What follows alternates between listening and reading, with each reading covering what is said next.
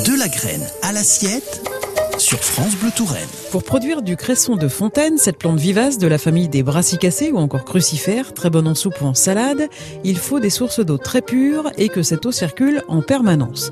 Il n'est d'ailleurs surtout pas recommandé de prélever du cresson sauvage dans une eau stagnante. Alors pour cultiver du cresson de fontaine, il faut maintenir en bel état les bassins dans lesquels il pousse, c'est-à-dire désherber beaucoup à la main et s'assurer que l'eau soit vive. La cressicultrice Isabelle Georgie nous explique le fonctionnement d'une cressonnière depuis ses sources dans ce beau lieu préservé de Courset où elle officie. À la base, c'est un lieu où il y avait des sources naturelles. Des sources naturelles qui certainement alimentaient un ruisseau. D'après ce que nous disent les anciens, c'est qu'ici, il y a toujours eu du cresson. Et donc, bah, ça a donné l'idée à une personne il y a 60 ans de créer les bassins. Donc, en fait, l'eau, elle a été déviée pour alimenter en série les bassins. Ce qui aujourd'hui, je pense, avec la loi de l'eau, ne serait peut-être pas possible. Mais bon, voilà, aujourd'hui, les bassins, ils existent. C'est pas nous qui les avons créés, donc euh, voilà. Donc, euh, nous, l'idée qu'on a eue, ça a été de redonner aussi au ruisseau son cours naturel. Donc, on a retravaillé les bassins, mais on, on a recréé la rivière aussi.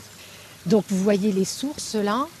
Donc là, on est devant bah, l'une des... Une des principales sources qui là alimente les cinq bassins du haut, enfin du moins les quatre, parce que le cinquième, il est alimenté par une autre source. Et ensuite, ben, cette source, elle était captée pour alimenter aussi les bassins qui sont plus bas, sachant qu'après, il y a une autre source qui alimente les bassins qui sont devant la route. Voilà, donc ben, l'eau, vous la voyez, elle sort là. Et puis ben, le, le bassin, là, il est magnifique. Il y a plein de couleurs en fait dans ce bassin. Effectivement, les pierres euh, sont rouges et c'est lié euh, à la forte euh, teneur en fer. hein. C'est une eau ferrugineuse. hein. Et puis ce vert, euh, ce doit être euh, en lien avec euh, des algues microscopiques qui sont là et qui sont, semble-t-il, la preuve d'une eau de très très bonne qualité. En tout cas, elle est limpide. hein. Oui, elle est belle. Voilà, donc elle sort à 10-12 degrés invariablement tout le long de l'année.